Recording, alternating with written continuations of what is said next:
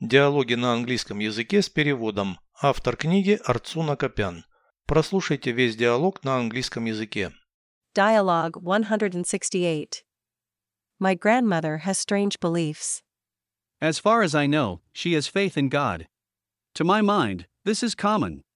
She also believes in ghosts. This is also an ordinary thing. Many people believe in spirits. She used to say that television is the root of all evil. We argued a lot on the matter. Did you convince her she was wrong? Yes.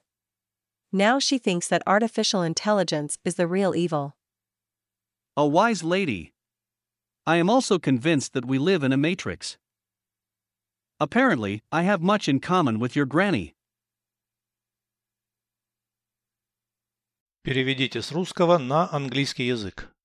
Диалог 168. Dialogue 168. У моей бабушки странное верование. My grandmother has strange beliefs. Насколько я знаю, у нее есть вера в Бога. As far as I know, she has faith in God. По-моему, это обычное дело. To my mind, this is common. Она также верит в привидения. She also believes in ghosts. Это тоже обычная вещь. This is also an ordinary thing. Многие люди верят в духов.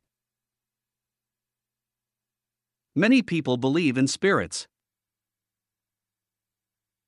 Раньше она говорила, что телевидение – корень всего зла. She used to say that television is the root of all evil.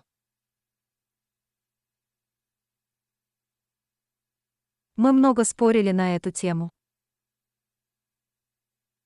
We argued a lot on the matter. Ты убедила ее, что она не права. Did you convince her she was wrong? Да.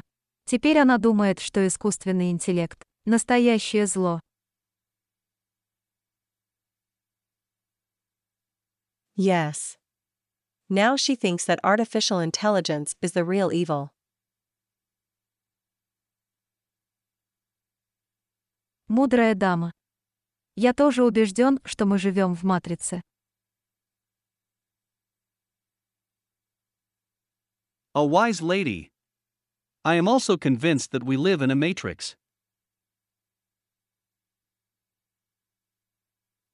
Очевидно, у меня много общего с твоей бабулей. Apparently, I have much in common with your granny.